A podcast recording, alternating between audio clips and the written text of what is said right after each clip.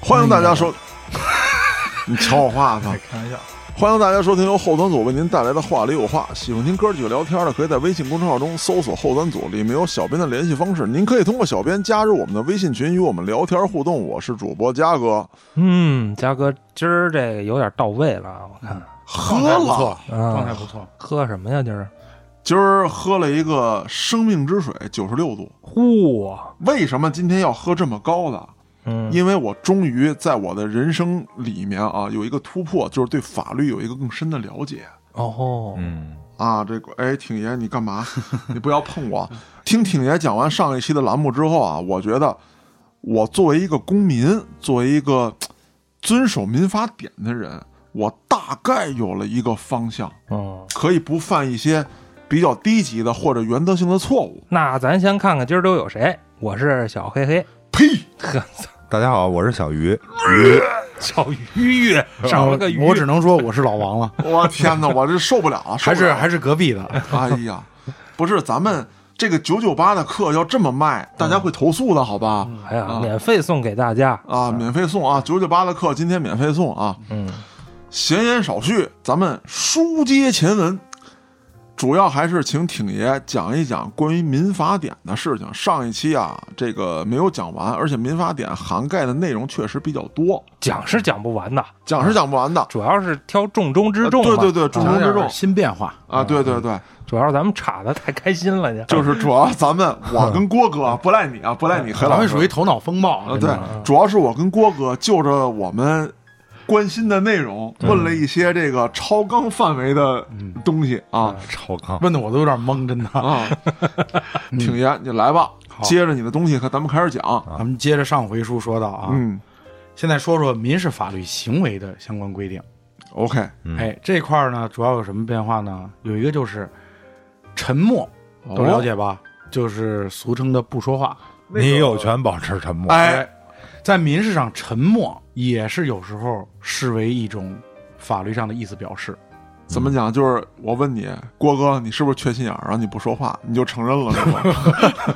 对对对，这个可以理解为默认。我操，那我以后想沉默是得把我自己打晕， 才得彻底沉默是吧？打晕就可能不代表意思表示了。对啊但是如果你明知道人家的某种行为以后，该你表达的时候，你选择了沉默，它可能是有一定的法律后果哟。黑老师，你是不是欠哦我六十万？你不说话，你就是默认了。呃这是什么意思？ 这个不是。啊，不是，好 吧，啊，咱们听挺爷讲，对听这挺块儿爷讲，嗯，首先，咱们来说沉默，在民法典中是怎么规定的呢？只有在有法律规定、当事人约定或者符合当事人之间的交易习惯的时候，嗯才能够视为意思表示。嗯嗯，你比如说借钱之前，哦嘉哥跟黑老师说了，以后我跟你说还多少钱，你只要不说话，就算你认了啊。这个时候，嘉哥说了，黑老师还我六十万，黑老师没说话，哎，这个就有效，这叫当事人约定。嗯哦，所以说，咱们再说说法律规定，什么叫法律规定？比如说继承的时候，这个某一继承人享有继承权，但是呢，他因由于某种原因没有做出意思表示，或者说没有直接表明我要享有我的继承权的时候， ，OK，这个时候他的沉默就代表他接受继承，嗯而不是放弃继承。嗯，哎，这是有明确的法律规定的。所以在这种情况下，他的沉默是有符合法律上的意思表示的。所以说是有法律规定的情况下，有当事人约定的情况下，或者符合双方交易习惯的时候，这个沉默是有法律效力的。我听完这个，我是这么理解的，嗯，反正对我有利的，我只要不说话就是同意了。不是啊，刚才说的对我没利的，我要不说话，只要符合习惯，哎，对，那嗯也也是同意了。对，不能说是有利的。你看啊，继承这块儿，咱们再多说一点，正好有两个相反的规定。嗯如果是法定的继承人没有做表示沉默的，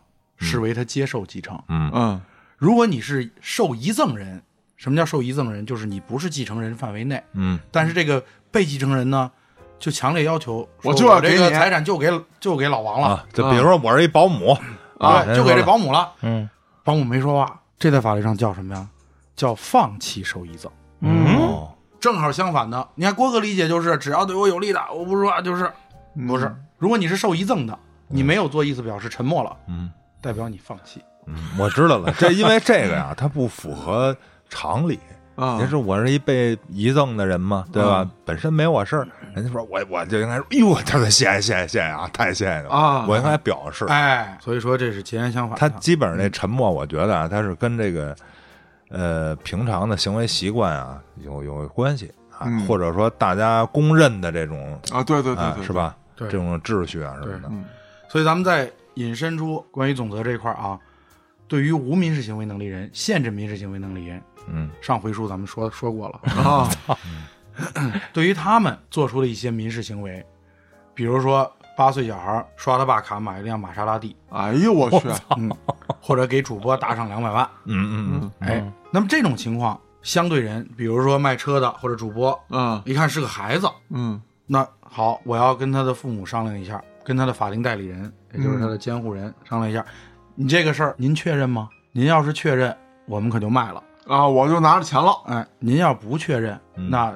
这事儿就当没发生过。那他妈没人会确认的呀。不呀，有的爸爸一看， 嗯，孩子很有品位嘛，不是，那我怎么？我正想打打赏他呢。其实我是主播，我怎么知道给我假设你知道的情况下啊，哦咱们这个规定就是说，知道的情况下，相对人哦，可以催告法定代理人自收到通知之日起三十日内予以追认。哦，然而在这个时候，如果家长没有说话，就是说沉默嘛，嗯，未做表示的，在法律上就视为拒绝追认。我放弃了，对，就可以理解为你说的啊，对他有利的。当然，是否有利这个分情况判断。嗯嗯嗯嗯但是如果他没有做表示，就是不奏效。啊那这个很诡异啊。比如说郭哥就喜欢这姑娘，就喜欢这女主播，啪咔咔的打钱，是吧？国哥是个正我常人、啊、嗯我我不会干那事不是儿，不是，我举个例子，嗯，然后呢，晚上睡完一觉起来后悔了，啊，然后郭哥没儿子啊，如果有的情况下，说这哎这这我儿子打的啊，那得举证啊，哥哥。民事上的东西可不是说你嘴上一说就那什么的。嗯那这玩意儿咋举证啊？哎，那小孩操作，他是在什么时间，在什么情况下，有没有录音录像，有没有其他的一些，比如说他特定的账号？嗯，这肯定没有啊，用的肯定你爹的呀。哎那如果假设真的是郭哥儿子打的，嗯但是没有证据证实是他，这东西在法律上它就是有效的。那就没辙了呗。，所以民事行为后果看的是证据的表现，而不是说一定真实发生的是什么情况。你的主观意愿其实并不左右，咱们说裁判官就是法官，他是第三者嘛，嗯，第三人能够看到这个原本的事实，用证据来反映出来。嗯如果说你真的你什么证据都没有，我给嘉哥借你五十块钱，给你了，啊，然后呢，我说嘉哥你还我钱，嘉哥说你什么时候给我钱了？我没见着啊。对那给没给确实给过，嗯但我没有证据，是不是一样赢不了啊？对，你给了我一个现金，咱俩没有转账记录，哎，然后也没有人证，也没有物证，然后呢，什么也没说，对这不就是证证实不了吗？对对，吧？包括现在咱们这个网络支付上有指纹啊，有这个面部识别啊等等这些东西，对对对。你怎么能说明这是我如果们家恰巧小当孩时儿是是就是郭哥的面部识别了一下，哎，对啊 或者是趁我睡觉的时候揪着啊我对手指头对对对对对摁了一下，啊，对你确这实个你很难去举证。很难举证，所以咱们现在探讨的案例，哎哇呀，所以咱们现在探讨的案例啊，咱们就是基于真实情况来说，嗯咱们就不要设想一些啊极端的没发生的，或者对啊或者对极端对的对不要给挺爷制造麻烦了。嗯嗯，对，确实解释起来比较费 劲。嗯，我们下一个呢，就是说一下这个撤销权的最新的一个变化。嗯，撤销权，也就是说，法律上对我一定的法律行为，嗯把它撤销了，就是让它不再发生。嗯，那么这种行为呢，通常来说，以前也是规定，在知道或者应当知道撤销事由之日起一年内行使。那什么情况下可能有这些撤销权呢？比如说我做出了错误的意思表示，嗯，对吧？我本来说想买一个古董，但是我发现它就是一个普通的东西，我我误解了，人家也没解释，可能我也没有细问。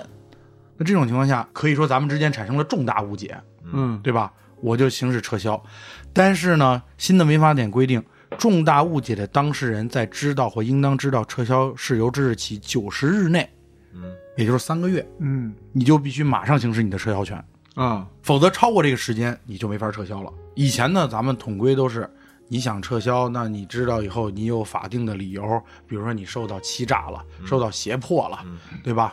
那都是一年之内都可以主张权利。嗯但是重大误解这个特殊规定九十天，所以这一定要知道。你还得证明这是重大误解。哎，当然，这些东西肯定是刚才咱们举那例子就是嘛，你古董和非古董肯定是不一样的。但我不能只看到你卖这个，我误认为是，啊实际上就是下边落款写的是乾隆年制，然后底下印一个二零一八。啊！ 对对对，乾隆祝福冬奥会，那哎就有对问题对了，对对吧？对对啊也没准儿乾隆年是一个尧啊啊，制是一个窑。又不是尧子，啊你嗯所以说呢，再有一个新的规定就是说，如果这个民事行为，就刚才咱们举那个例子啊，嗯发生了五年了，我才看到顶上有一个二零一八年这个这个字样，啊那老鼠活啊该也了。不能撤了。啊！对，从法律上规定，就是从民事行为发生之日起五年内没有行使的，撤销权消灭。啊那你就属于你，你还是不在意这个东西。不是刚才还仨月，这会儿怎么又五年了？仨月就是说从你知道或应当知道之日起，比如说我看到了，这东西到我手里了哎、呃，也不光到手里不行，我比如说我发现了这个，啊哦我有证据证明我发现了啊，啊啊！三个月之内必须得行使。但是我可能是一年以后才发现，或者两年以后才发现。但如果你五年以后才发现，都没有根本就没有这个概念了，九十天都不给你。嗯，那五年之内还可以说五年之内，对，你说得我什么时刚候发发现，哎，哦，呃就不比不如不说也不是说啊，得有证据证实。你哦，刚发现，就比如说四年了，我发现在二零一八了，哎然后在我发现的三个月之内对，行使我的撤销权，哎对，五年以后你发不发现，你都别再提这事儿了。嗯那你活把该。你按照权利已经真收回了瞎。个呢。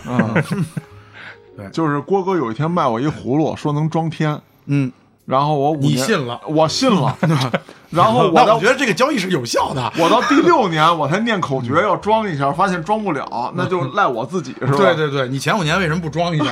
不是前五嗯年病还没治好， 就跟那前五年说那个隐身娃一直没逮着。啊，对对对对对对对，我懂了，我懂了，婷爷是吧嗯不要再侮辱我了。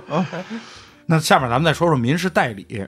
哎，这个很重要，嗯你说代理你摸家哥干嘛呀？哎呦，我这么这姿势更 舒舒适一些。这个我理解挺爷，因为在很久很久以前，long long ago 你们俩是一对儿，啊，不能不能不是 CP，啊我们俩不是一对儿，在很久以前是允许公民代理的对，嗯，嗯我还以为说允许他摸你 啊，不是现在摸我也可以，啊，当年哎我是们一般允都是肉偿。啊，对对对对对，钱债肉 偿，当年是允许公民代理，嗯然后是咱们是哪年来着？不允许了啊但是好像是一三年啊，对，差多。不多一三一四就不允许公民代对理对对了，对，新的民事诉讼法啊哦。对，对对，一二年。一二年，OK，对，那个时候公民就不能随便代理了。对对对对是对，是是怕抢律师饭碗吗？呃，通俗人会这么理解，但实质上，呃，推行律师代理或者说法律工作者代理呢，是为了使案件审理更加专业。啊，对就因是为法官很更多省事儿。对，很多人他连很多文书的格式都不会，嗯，是或者说法官问你的问题呢，因为你不具备法律思维，嗯，你可能我问东你说西，造成的这个案件拖沓呀，或者对说对审理对嗯更更加复杂。对对，但是律师代理呢，大家都都很明白，很直白，嗯嗯，对啊可能更好。对于对案件，因为现在案件量确实也在增加。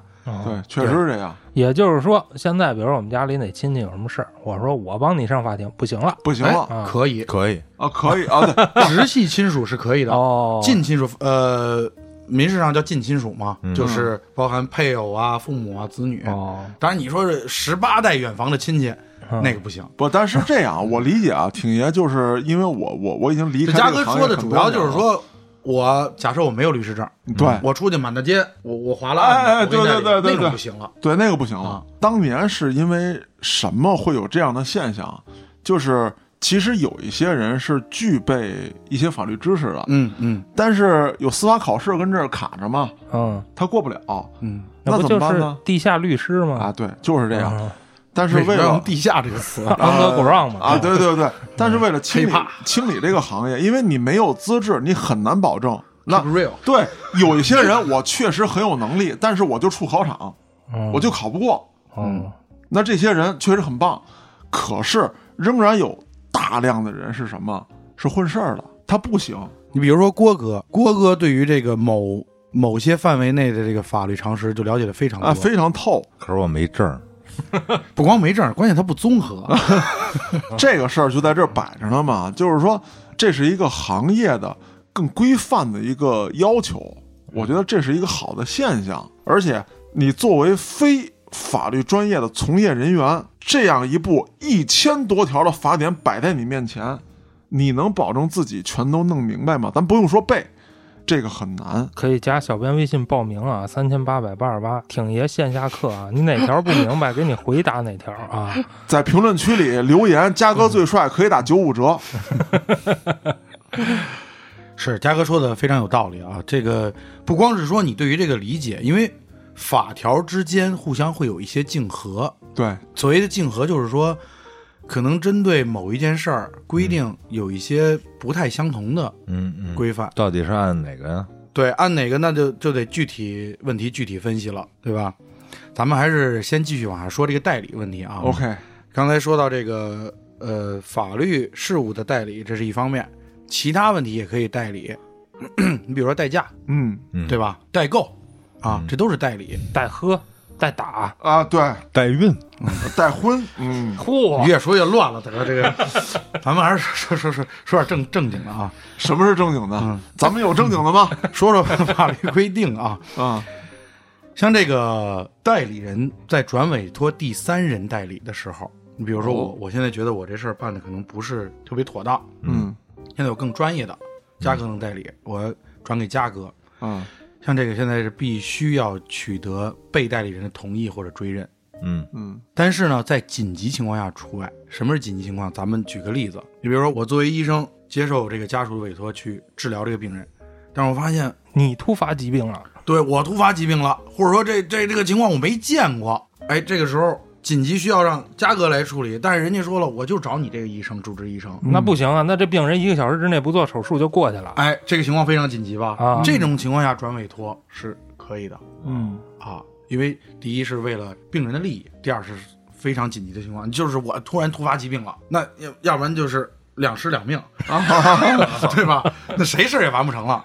啊，那这种紧急情况必须得转委托，这种就是在没有同意或追认情况下也可以啊，这是一方面。再一个，可能又涉及到刚才咱们说的沉默了，无权代理的，嗯，就是比如说郭哥说了，那个我替黑老师买件衣服，然后呢，嘉哥卖衣服的时候说，哎，黑老师没不可能喜欢这样的这个衣服啊三点式，对，三点， 而且还有豹纹儿，哦， 对，对啊，那这个我问一下吧。然后呢，给黑老师打一电话，说这个您是要买一豹纹吗？黑老师说我没让别人给我买衣服呀。他说但是郭哥现在说带您过来买，您这个事儿认不认呀？黑老师说我忙着呢，挂了，哦，沉默了。怎么办？哎这怎么么办？啊原则上只要不花我的钱，我就认。 你看，但是呢，你当时表示了沉默，哦啊，并并没有提到花不花钱这个事儿。啊，对，嗯也可能人郭哥就是想着，我就只要让你穿上，花不花钱无所谓。哎，我就想看 看啊，哎，那这种情况下没有做追认或者意思表示的，如果三十天内都没有，啊，那么就视为拒绝追认。就是你必须得穿，不是必须得收拒绝追认，就是你我怎么不理解同意呢他这个代理。对呀、哦 我不同意。 再说我他妈认了，我为什么非要穿呢？我 不是，就是你们还没可以理买解，呃回来收藏嘛。还没理解我的意图，我就是想看黑老师穿。 我知道，那回头等有有朝一日改的时候，咱就弄这么一回。 关键是咱们的栏目如果火到那一天啊，有听众朋友们一直支持投票，黑老师要穿，我就想办法让黑老师穿。不，大家都想看郭哥穿，我天天穿，哦哎，对不，不我看我大看大家想看郭哥穿 CD。那什么，那歌怎么唱来的？那那年送你的 CD 啊，哦， 那么下面咱们就提到了总则里边的民事责任部分。什么叫民事责任呢？嗯，就是你做了这个事儿了，嗯，你就要对承担这相应的责任。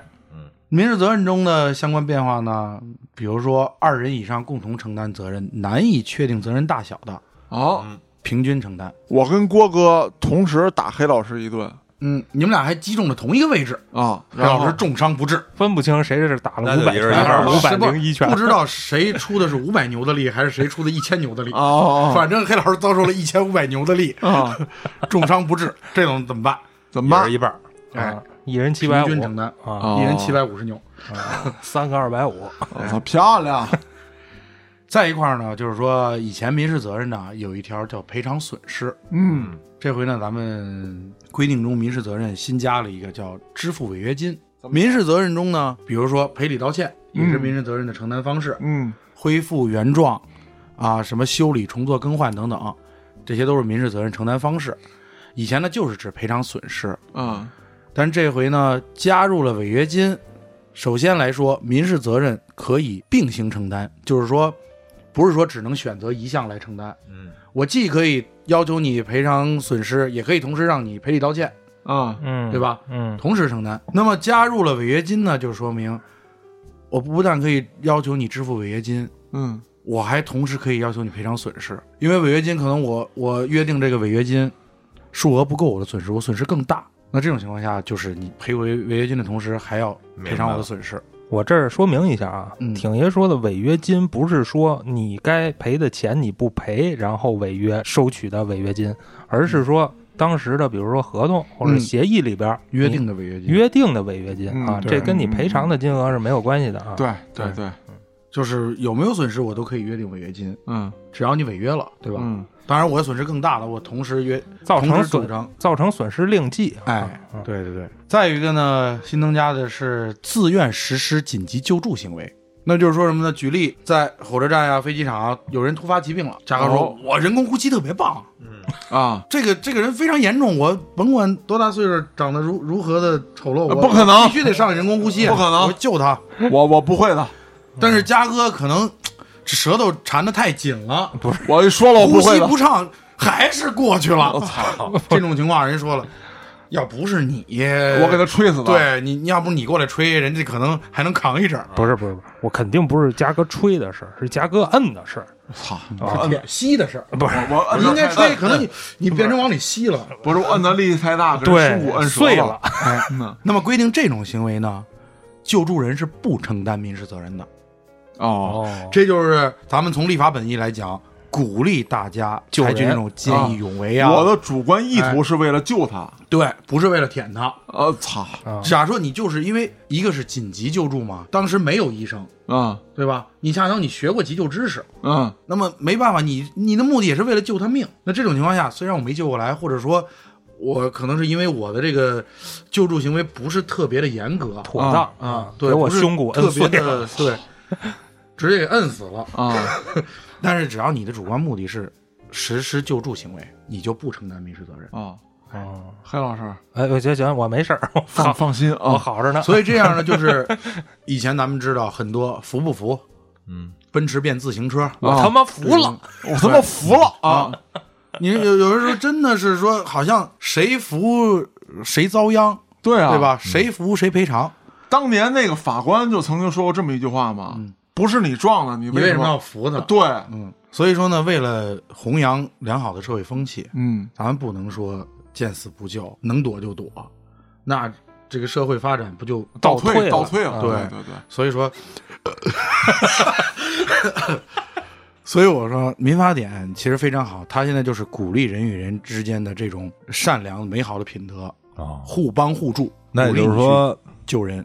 帮倒忙没事儿，不不，当然说你你你不能说呃啊，比如说救助行为该人工呼吸了，然后嘉哥过去非得踹人脚心，那肯定不行， 对吧？不是？就比如说啊，他这你这不个。叫帮，你这纯不是帮倒忙。啊比如说，人家嘉哥，人家就不具备急救的知识，对吧？啊上去咣叽一摁，胸骨折了。啊本来人没那么大事儿，啊，还给人来一胸口碎大石，不是是这样，那是对就是你看，像在我们单位，其实是有明确的要求的，什么样的情况你要拨打幺二零，什么样的情况你要进行及时救治说白了就是你学过基础的，啊？对对对，对大致了解，对然后你也是为了救他命。对我想说个啥呢？就是你真遇见这事儿了，你还是先问问周围有没有学过的对，啊，你别愣头青真上，你对对真你别真不懂装懂。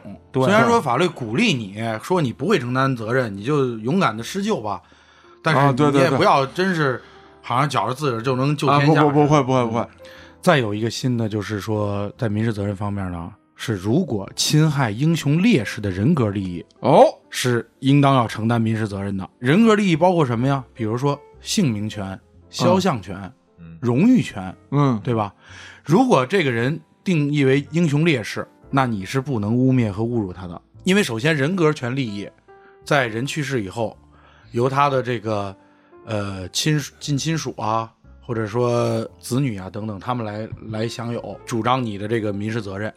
但是有些英雄烈士，你比如说黄继光啊、董存瑞等等，他们可能没有后代，嗯对吧？那他们已经被国家列为英雄烈士了，嗯，不能说没有后代去替他主张权利，你就可以污蔑他，你就可以说他不好。嗯，他是国家的英雄烈士，所以如果侵害到了英雄烈士的人格利益，是同样要承担民事责任的。别跟微博上瞎他妈发，天天对，胡说八道，现在很多人就是，嗯再有呢，民事责任在所有法律责任中享有最高优先级。什么叫最高优先级呢？就是说，嗯一个人同时要承担刑事责任、行政责任、民事责任，嗯先承担民事责任。嗯不管你你做了什么什么错事儿，如果对人造成损害了，先赔人损失，国家对你罚款也好，让你判刑也好，嗯这些都在之后再再说。嗯然后是行政，然后是刑事。呃，不，刑事优先于行政。哦啊，对对对，因为你你刑事刑事责任主要说白了就是要对你做出惩罚，明白，那么更多的主要的惩罚是对你的这个身心的一种改造。哦，嗯，对，行政上可能是罚你的款，罚款，罚款你一对共一百块钱，你要赔一千，那对不起，你这先先先赔别人的一千，然后我罚你款这个事儿再往后放。往后滞后一下，嗯你不能说把这一百块钱分成几份儿，啊哪些是我明白交罚款，明白明白哪些是是还别人赔别人的。嗯，明白，嗯你笑着说，我大胆的设想 一下啊，比如说我找了一个小姐姐嗯啊，然后是有这种利益关系的，进行某哦些好行为嗯啊，然后在行为过程中，我给她造成了身体上的损害或者波哥，你能力太强了或嗯者，伤亡，那我就是应该先赔他钱，对然操后都伤亡了再我操按这个什么法律啊治我罪，对吧？不不不不不是这个意思，啊，不是不是，就 是说我违反治安管理处罚法了吧？对我进行行政拘留嗯啊，再处罚款，嗯这么一顺序是吧？嗯，咱们这对说白了，民事责任的承担，比如说提到这个赔偿损失这一块儿，嗯那么这个赔偿损失是最优先级的。嗯嗯比如说又又要限制你的人身自由，同时要对你进行罚款，嗯那你这个你的钱不够这些都承担的话，嗯，你要先赔人钱。哦啊明白了，咱们继续啊，继续，那么关于诉讼时效，咱们都知道，这个新改的诉讼时效的期间为三年，以嗯前普通的是两年，嗯， OK 两年内你要及时主张你的权利，现在是三年之内，延长了，同时呢，呃，也更有利于保护这个民事权利了。嗯但是呢，同时也规定了，如果有其他法律有不同规定的，也要遵循其他的法律。比如说，这个保险法中规定了保险利益的求偿是两年的时效，那么还是要适用两年啊啊。再有，新的规定是未成年人损害赔偿请求权，自受害人年满十八周岁之日起计算。你比如说，你欠了一个十岁小孩儿，他找你要钱，可以从他十八岁开始往后算三年。哦，明白了，哦，对，因为他是未成年人。嗯虽然他的父母可以代他行使，但是他是未成年，他可以等到自己成年以后再计算这个诉讼时效。但是他可以从十岁就开始管你要。对，管你要，你该给还是得给。嗯，反正他如果一直没要呢，你不能说过了三年你就不能再找我要了，但因为他没成年。他就是说谁再管黑老师借钱，黑老师儿子直接跟他欠欠账，啊，可以可以可以， 靠谱。再有一个就是说时效期满，就是说过了这三年了，嗯法律上你没有胜诉权了。但是呢，如果义务人同意履行的，就是说虽然时效期满了，但是我欠你钱，我也仍然说我愿意还你，嗯这个时候你不能再以时效期满抗辩了。啊，就是按新的来，对对对那个你同意之日起再往后推三年，对对对对，你从你同意了，或者说我直接还了你钱了，还完后我发现，哎呀，你这个时效期满了呀，啊我我没注意这事儿，你把钱还我吧。啊，对不起，自愿履行的不得再要求返还哦，啊。所以时效期呢，它主要是一个保证你通过法律手段享有你权利的这么一个一个保护期间。嗯，但是呢，虽然期间过了，如果权利得以实现，仍然是受法律保护的。嗯嗯，再有就是对于登记的动产，比如说车辆、船舶，嗯，它虽然是动产，不嗯像这个不动产一样，它在请求返还的时候，同样不适用诉讼时效。就嘉哥把我车开走了啊，啊，十年我也能要。对，十哎年我该要也能要，明白，它不是诉讼适用诉讼时效。还有什么呢？抚养费、赡养费或者夫妻之间那种抚养费，嗯，哎，这种也不适用诉讼时效。嗯嗯，以前是说的就是说诉讼时效两年，我每两年我得要一回，我儿子不赡养我，那过两年我没法要了。现在不是了，这些不适用诉讼时效了，嗯，只要你之前呢他应该履行他的赡养义务，你都同时可以主张。那挺爷，我给你添一乱啊。嗯，比如这车动产啊，借走十年了，嗯十年之后报废了，报废了还钱呗，可以有不同的方式承担。那个钱那就还是属于动产嗯，那那可能需要从他报废的时候算，哦，因为在报废之前，我是可以主张我这动产返还的。哦，明白明白啊，嗯，然后报废之后三年，大哎大概是这个道对理。你如果啊说你都知道报废了，你也知道这车要不回来了，你三年之内还是没有主张，那就同样丧失。大哥，我讲的让你这么困吗？没有没有没有没不 有，是嘉哥今儿喝的有点多啊对对，对 九十六度，他可先能先拜喝了可以吗？拜喝了拜 喝了啊！OK 嗯这他妈打火机点能着吗？能操， 再有一个呢，就是诉讼时效不能够预先放弃，就是说我跟郭哥签一个合同，我说了啊，我知道。这个这个时效这个问题放弃啊，咱们按咱们约定的这时间，嗯对吧？对对对对。嗯嗯，然后呢，或者说咱们约定说啊，法律上规定三年，咱俩就约一年，一年没要就、就不行，这个也也不可以。谁他妈跟你约呀？嗯缺心眼儿吗？假设咱就说那种，我一大厚本合同签吧，我就埋在里边了嗯，嗯啊。嗯，对不对那他现在就埋也白埋了呗。对，白埋了。现在就是说白了，预先放弃的，或者说约定与法律规定不一致的，都无效。诉讼时效咱们就说这么多啊。下面进入第二编， 这边长嘛。哦塞，这编不太长，嗯但是有一些特殊的变化，还是跟大家息息相关的。嗯咱们分享一下。物权编是作为第二编的整体的内容，嗯，哦就涉及到东物西对财产物品。那么首先咱们来说一说关于建筑物区分所有权的相关规定。通常理解啊，小区、建筑物，嗯嗯，对吧嗯？我们家哎，整体的规划它是一个产权，但每个人买的每一套房子，嗯它是分别的产权。嗯所以它叫建筑物区分所有权。首先来说，规划用于停放汽车的车位、车库，应当首先满足业主的需要，嗯这是民法典重要的规定。咱比如说这个小区这个车位比较少，嗯，不够用，但是呢，物业公司又为了挣钱，嗯那么谁花钱谁能停，对不对？你外边的人。他因为有的规划了公共的嘛，嗯明白这意思可以停，但是对你首先要满足业主的就需要，是我小区外面正好有一个大的自由市场，嗯对吧？逛自由市场也进来停，哎然后我为了收费，然后对对对本小对区的停不下了。对，这个是不允许的，要先满足业主的需要。嗯，再有就是占有业主共有的道路或者其他场地用于停放车位的，属于哦业主共有。那就是说，有的小区呢车位比较少，嗯有些这个马路牙子上啊是什么的这些地儿没办法都得停上车。那么这些位置呢，嗯因为它是共有区域，所以它这一块儿的车位也属于业主共有的。嗯啊，优先给业主使用。再有呢，改变共有部分的用途或者利用共有部分从事经营活动的，应当由业主共同决定。你比如说，很多小区在电梯里边儿张贴了广告，嗯啊，嗯对吧？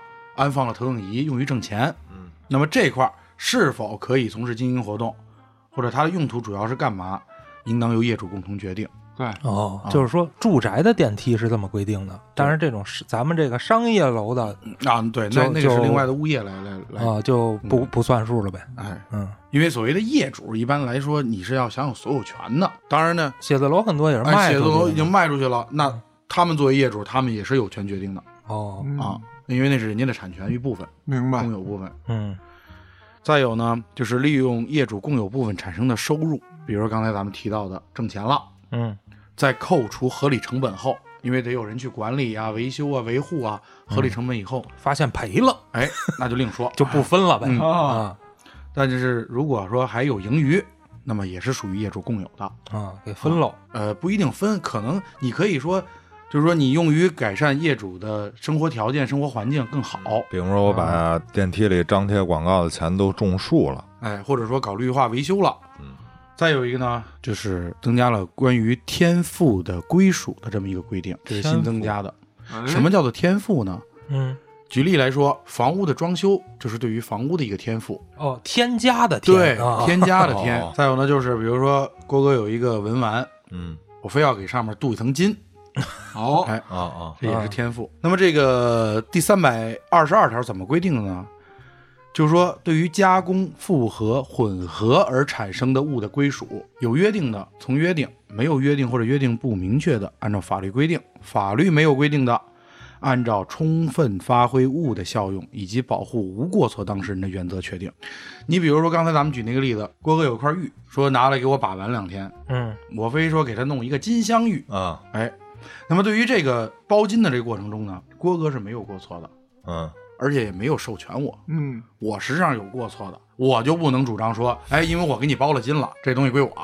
嗯所以呢，要照顾到保护无过错当事人。如果因一方当事人的过错或者确定物的归属造成另一方当事人损害的，要给予赔偿或者补偿。假设真的说是我磕了一块，我给你包了一块，嗯你说这不行啊，归我是归我，但是你给我造成损害了，我这是一个完整的玉啊。嗯哎，不光是说这个归你，该赔你的我还得赔你。嗯哦，就是说你给他镶了金子了，你还不能管他要钱，哎，对，是这意对思，。因为我有过错，你凭啥给人镶金子？对，我没让你香，啊，欠嘛，这不是？嗯，不，这种情况确实是有。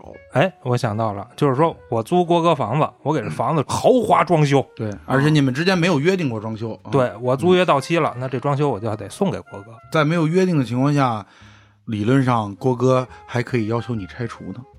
郭哥说：“你这装修不太符合我我的平民审美的啊平民的对这种气质，对，啊，对，我不喜欢帝王般的享受。嗯”嗯那咱们再说说建设用地使用权的规定。第三百四十六条规定了，设立建设用地使用权应当符合节约资源、保护生态环境的要求，遵守法律、行政法规关于土地用途的规定，不得损害已经设立的用益物权。什么意思呢？就是说，这块土地已经设设立了其他的用益物权，比如说地役权。地役权指的就是说，我这块地需要你这块地来对我进行，比如说采光的要求，嗯你不能建设多少多少米以上，嗯否则影响我的采光。嗯那么已经设立了用益物权。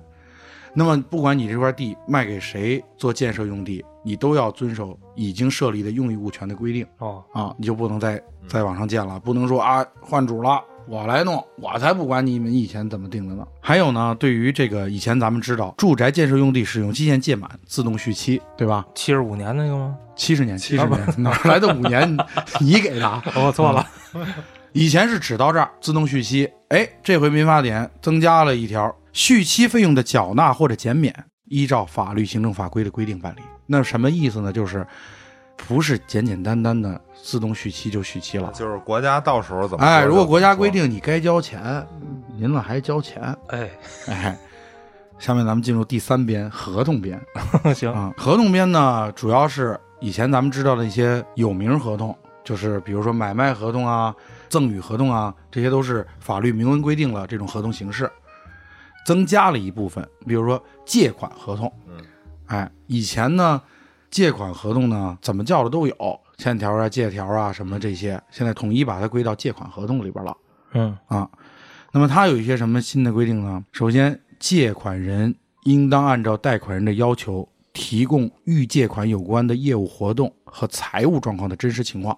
说白了就是，我现在要借钱了，只要我说你得给我提供你拿这钱干什么，以及你现在财务情况，你就得提供，否则的话我有权利不借。再有呢，利息明确规定，利息不能在预先在本金中扣除，如果扣除了，按实际借款数额计算并计算利息。嗯是那个砍头息，对，砍头嗯息。是不能有的。嗯对，啊吴龙说，我我我先扣你一个月利息啊，这是啊不这允个许太的。可怕了。对于借款没有约定期限的，贷款人可以催告借款人在合理期限内返还。嗯什么叫合理期限？啊哎，这个合理期限呢，就是说根据你借款的情况、性质、对方的还款能力等等，你可以主张一个相应的期限。那这个期限呢，目前还没有明确的法律规定啊。嗯但是合理期限呢，一般我们理解来说，两个月是算是一个比较合理的期限。当然，如果说借款就是人家说我就借七天，到期没还，那可能我再给你五天、三天，这都算合理期限。啊，如果我们约定借两年，那是啊约定的事儿；如果在没约定的情况下，对对对对对对啊、没有约定期限的，就是可以随时要求，但是要给一个合理期限。再有呢，以前咱们都知道，借款利率一个是百分之二十四24，嗯还有百分之三十六这个规定，主要是指的是它是按当时的这个银行贷款利息，中国人民银行的贷款利息。但是现在呢，调整了，民法典规定呢，借款人没有按照约定返还借款的，应当按照约定或者国家有关规定支付逾期利息。嗯，那么现在国家有关规定是怎么规定呢？是中国人民银行授权全国银行间同业拆借中心，自二零一九年八月二十日起每月发布的一年期贷款市场报价利率，这个简称叫做 LPR，简单理解就是银行间同业拆借市场报价利息。就是银行管银行借钱的那利息，对吧？对对嗯这一块儿呢，现在大概一个计算，如果按照最高的法院能支持的，大约是年利率百分之十五点四。哦，那就是对说变成动态的了，对，变成动态的了。一个是哦动态的，再一个它比以前的所谓的百分之二十四要低了很多是啊、再有呢，民法典明确禁止了放高利贷，这已经写入法律了。啊，就是超不过百分之十五点四左右了。嗯，对，就是你你不允许这个私自经营这个高利贷行为了，嗯，借款利率不得违反国家的有关规定。嗯，嗯，这是明确入法了。对于利息约定不明确的，如果是自然人之间的借款，嗯没有约定的，就视为没有利息。明白？啊哎，那比如说，就是说我我专业从事这个啊，我也不要多于十五点四去，我就比如说十三四的啊，就是也是属于较高的水平吧。嗯但是比如说我我是放给不同的人，这个没有什么限制是吗？呃，国家不太支持这种行为，就是你以这个为业啊、哦第一，你没有放高利贷，啊，我没你放主，要也是借给亲戚朋友，利息就不是亲戚正朋友常。就都是这种普通人。那你有可能涉嫌非法经营啊。哦对啊哦对你拿这个作为你经营的一种手段了，嗯对吧？下面咱们说一下租赁合同方面的相关规定，这还是这边吗？哦，还是合同都是合同哦编码哦嗯啊。租赁合同首先未按照法律、行政法规办理租赁合同登记备案手续的，不影响合同的效力。哦就是明确告诉你了，首先你你租房，你应该登记的，确实需要登记，因为你还涉及到房租缴税的问题呢，嗯对吧？但是呢，同时规定了你没有办这些，并不影响说你租赁合同的生效。嗯啊，仍然是有效的。再有呢，租赁物的正常损耗明确了不承担赔偿责任。比如说用这房子，哎，用用着老旧了，或者我借你个什么东西，它自然的磨损了，哎，这种是嗯不承担赔偿责任的。还有呢，出租人知道或应当知道承租人转租的，嗯但是在六个月内没有提异议的，视为同意转租。正常来说呢，你租别人的房子，你再转租，你应该经过出租人同意。嗯但是出租人知道每天眼看着你这儿这儿换了人在这儿住，然后呢，六个月内没有提出来，你就是在法律上视为你同意了，嗯你就不能再明拿白这个转租的说事儿了，这租房现在就是很平常嘛，嗯对对吧？？嗯，就比如说我租给人家一房，这个房的这个煤气的这个管儿，嗯，造的这管儿它是有使用年限的，嗯但是我租给他的时候是好的，嗯对吧？他在使用期间泄漏了，他死了，比如说这煤气这管儿嗯有眼儿，那你说的这是侵权的问题了，你租的我东西，我给你的时候是好的，那不行，那他你得保证。我跟你这么说，郭哥，你这是两个概念。出租人对于租赁物要保证不得影影响伤害到承租人的生命健康安全，这是你要保证的。我租你东西，不能这东西是、是能致你致你死亡的，不管说是什么，你说自然损耗也好，怎么也好，你首先要保证的是承租人的生命安全呀、哦就是你心里得有这数，对，对，比如说它能用多少年，或者说在厨房装一个那个报警器，嗯，就是浓度过高它要报警，对要叫唤。啊你不管说是不是自然损耗，如果说我租你的东西可能要付出生命般的代价，那这个是法律所不能允许的。嗯，但是有些东西确实挺危险，比如热水器。对呀、经常有这种案例嘛。对，他告的时候可不是说我就光告你出租房，啊，你还我可能连这个制造制造呃商制造厂家、销售厂家，都要包括这告个都要告燃气的这管道的安装企业，我对都那要比如告。说这煤气管子，人家就是装修时候人家弄的，只要造成成功人死亡，肯定是首先要找你出租方来承担责任的。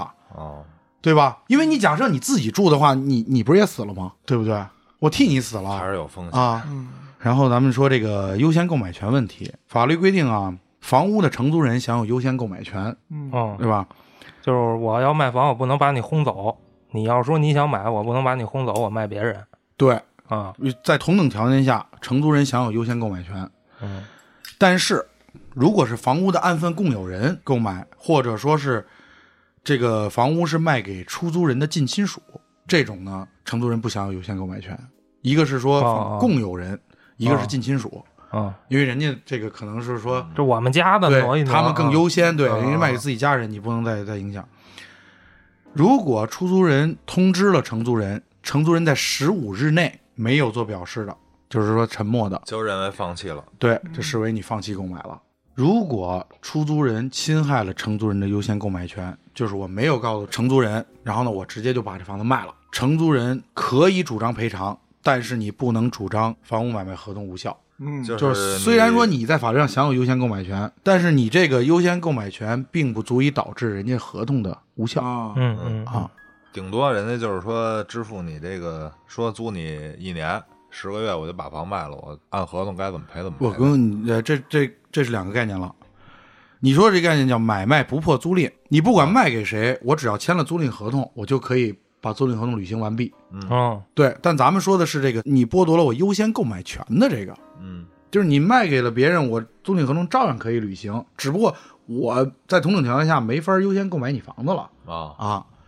这种情况下是你可以主张你相应的赔偿，但是呢，你不能影响人家这个新的买卖合同，和你刚才说那个租赁合同是两个概念。啊，郭哥那意思是说，咱签一年，我租十个月就给卖了，新买的人往外轰你，它是不能轰的，他是一是不能一是轰，不能轰，二是说，二是你可以向这个呃原先的出卖人，也嗯就是你老房东主张赔偿。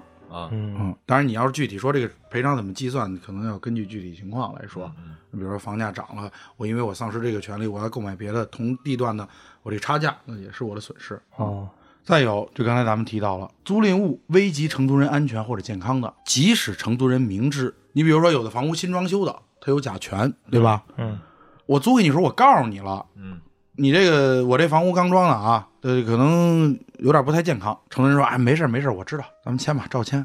即使他明知，他仍然可以随时解除合同，因为你这个租赁物它是影响人的安全和健康的，嗯在法律上它是有权随时解除的。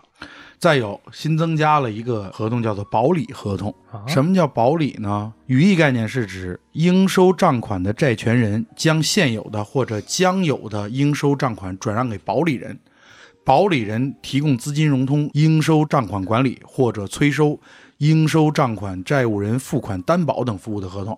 有点拗口啊，简单来说，呃就是那个嗯保理你就可以理解为保付代理，就是郭哥是债权人，我是债务人，我要还郭哥钱。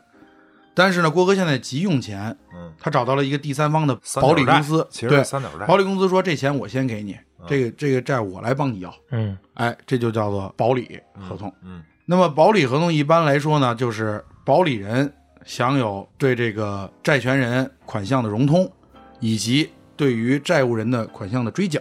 嗯保理人向应收账款债务人发出应收账款转让通知的，应当表明保理人身份，并附有必要凭证。就是明明是我欠郭哥钱，但是现在黑老师你你说了我是保理人，我来要钱，你一定要表明你的身份，并且附有相应的凭证。哎，那我能不能理解？其实就是这么一买卖啊。对比如说代收款，嗯，代收款，嗯，你欠我十万块钱，那个黑老师说了五万块钱，我把这欠条买走了对，啊。然后我去他给了要我这五十万块他就钱，要这十万，对他要我这七万，那他就挣两成。那不还是讨债公司吗？啊，但这但是这个东西它是有法律上的要求的，保理公司呢也是有按照资质的法律对，得有相应的资质的。嗯不能随意成立的。那保理合同呢？它也有约定有追索权和无追索权两种。什么叫有追索权呢？就是我既可以向债务人要这个钱，嗯也可以向债权人主张回购。嗯就是我跟你签合同的时候，我就约定了啊，能要回来的我要，要不回来的您得回购回去，因为你着急用钱嘛，对吧？嗯你肯定才找保理公司。如果约定有追索权的呢，超过保理融资贷款本息和相关费用的部分，要返还给债权人。说白了就是，你可以主张回购，但是呢，你要的钱要的多了，你还得还给债权人。而无追索权呢，就是说债权你只要转让给了嗯黑老师，啊就不能再找你要了，只能找我要。嗯嗯因为我是欠款的嘛。那无追索权，你要的钱要的多了，超过保理融资款本息和相关费用的，无需返还。嗯嗯，明白。对，就刚才你说的，五万块钱转了，说白了你找我要完，最后最后我十万我全都还你了，那超过部分你也不能再要了。嗯，所以这是保理合同。这是一个新的贷款渠道，这是一新的，对对对对对，就是说咱融资虚渠道，融资渠道，虚构一个我欠郭哥十万块钱，嗯。哎，你刚才说的这个啊，恰巧法律也规定了啊，如果是虚构的这种，嗯债务人不能以这是虚构的而不向保理人承担责任。假设就没这事儿，该给钱也得给钱。再有就是运输合同的这个新规定，运输合同咱们以前知道霸座的现象特别多，嗯，对吧？明明不是我的座儿，我就觉得这个车厢人也不多，这个风景好，我就占这座儿。那么民法典把这块儿列入了，在运输合同里边儿，旅客应当按照有效客票记载的时间、班次和座位号乘坐，无票乘坐、超乘乘坐、越级乘坐的，持不符合减价条件的优惠客票乘坐的，应当补交票款。承运人可以按照规定加收票款。如果拒不支付的，承运人可以拒绝运输。那我是给他搬出去吗？像这种运输班次的，一般都有这个安保人员，哦，乘警，对，嗯，乘警有权把他轰下车哦，啊，你不能搬， 对你无权来搬。 哦，我不搬。嗯，实名制客运合同的旅客丢失客票的，可以请求挂失补办。但是呢，民法典明确规定，承运人不得再次收取票款和其他不合理费用。就说白了，你你可以收一相应的手续费，嗯但是你说，哎，你票丢了，那视为你没有，你再重新交一个票款，这不行嗯，啊，因为你是实名制登记的。对，能查着吗？嗯对，啊，八百二十条规定，承运人应当按照有效客票记载的时间、班次和座位号运输旅客。承运人迟延运输或者有其他不能正常运输情形的，应当及时告知和提醒旅客，采取必要的安置措施，并根据旅客要求安排改乘其他班次或者退票。由此造成损失的，应当承担赔偿责任。那么这条规定的什么意思呢？就是说，你不能说，哎，因为我这个时间调整不过来，我造成这个迟延运输，嗯，或者说这个运输的这个班次给你变更，你如果有这种情况，你是要赔承担赔偿责任的。但是这个法条有一个但书条款，就是说什么如果条款但书条款，就是某种情形除外啊，啊？但是不可归责于承运人的原因除外。天气啊，战争啊，嗯对、啊战争啊、海啸啊什么的，你说这事儿你不行，你必须得按照这给我运输，嗯啊那这这这这是不可以的。比如说航班之间没有按照预定的要求这个交错飞行，嗯然后造成了后续的延疏，这是你航空管制管理的问题。嗯，哎，那你该赔偿的就是要赔偿，这咱老百姓能知道吗？嗯可以。你的这个延误的原因等等是要公公布的，嗯嗯，对你不能随便就说一个说不飞就不飞了。啊，俄罗斯打仗呢，我们飞不了，那没有这么一说。那你给我先飞印度吧。 开玩笑。呃，再有新的规定就是说，以前咱们所谓的中介办的这些合同，咱们叫做居间合同。对，，这回呢，法律改变了，说居间合同可能比较拗口，大家理解上可能有一些偏差，干脆就叫中介合同。哦是，啊，统一口令对，嘛，省事所儿以了现在对嗯统一了，就叫中介合同。所以就是原有的居间合同改名为中介合同，中介人促成合同成立的活动的费用由中介人自己承担，因为你哦本身你收取了中介费，对吧？那你说我中途我又找张三找李四花电话费这什么的，那不管，嗯你既然收中介费，中介活动的费用你自己承担。嗯嗯啊，这明确法律规定了，中介人没有促成合同成立的，可以按照约定请求委托人支付从事中介活动中支出的必要费用。嗯就比如说咱们咱们约定了，我帮你办这事儿，但这事儿可能有一定风险，不一定办得成。嗯那么如果我支出了必要费用，虽然没办成，您该给的还是得给。再有，对于委托人跳单的，咱们以前不是经常听说吗？我找了中介了，嗯啊，但是黑，我觉得跟黑老师一见如故，咱别找中介了，咱俩单独签吧，我操 还省钱呢。嗯啊，哎那不行，法律规定了，如果委托人跳单的，仍然应当向中介人支付报酬。啊，嗯哎，现在就是等于把以前这个法律没有规定这个空白补足了，委托人中介了，你说你跳单，对不起，该承担的责任还是得承担。对嗯，毕竟你没中介，你也认识不了人家，哎，所以说，但是以前呢没有规定的时候，这种跳单行为普遍存在，而且很少有，除非就是合同里边写的特清楚啊，明白，很少有承担责任的，对吧？嗯？嗯，再增加了就是合伙合同。合伙合同指的就是说，两个以上合伙人为了共同的事业目的订立的共享利益、共担风险的协议。最典型的就是咱们前一阵儿听说的上海民园拼单，哦，OK，对吧？嗯嗯咱们四个来一顿下午茶，一人出五十、嗯嗯裴老师先拍照， 拍完照了加个拍。啊，哎，这就是典型的合伙协议。嗯嗯，哎，咱们一起干一件事儿嘛。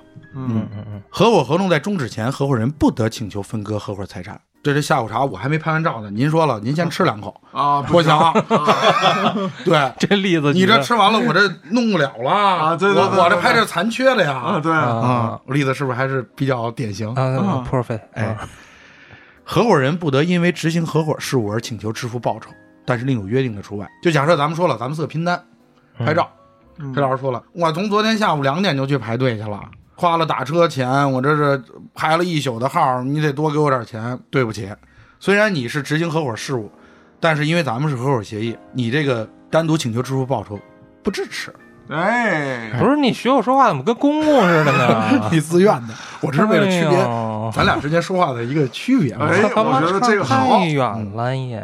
再有，嗯，合伙合同的债权人不得代为行使合伙人享有的权利。比如说，我拼单这个钱啊，是跟建叔借的。嗯，建叔说：“哎，你不还我钱行，这单我来拼。不行，因为合伙协议是我们四个定的，只能我们四个拍照啊。 对你加入得其他合伙人同意。啊，你是真名媛，我们是假名媛， 有区别。 漂亮，啊对，嗯建叔跟家打喷嚏呢。但是利益分配请求权除外。比如说咱们合伙做一件事儿，挣了钱了，虽然说建叔不能加入到咱们这团伙里边来，但是呢，挣这钱建叔有权请求分割。哦，团伙，嗯，哎，如果我知道你挣钱了，嗯那我有权管你要。对嗯但我要不知道也没招儿，反正啊，对，就是这个大大概是这个意思。啊黑老师掌握掌握精髓了啊，啊 最后呢，合伙人死亡、丧失民事行为能力或者终止的，合伙合同终止。啊那，比如说咱们这儿拼的单呢，这个大家晕过去了，啊为什么是我？没 了？举例啊，你现在就快晕过去咱了。。们这合伙合同就好好好就就就终止了。嗯但如果说合伙合同另有约定，或者根据合伙事务的性质不宜终止的除外。你比如说这个事儿，虽然说嘉哥没了，但是这事儿得接着做呀操，啊！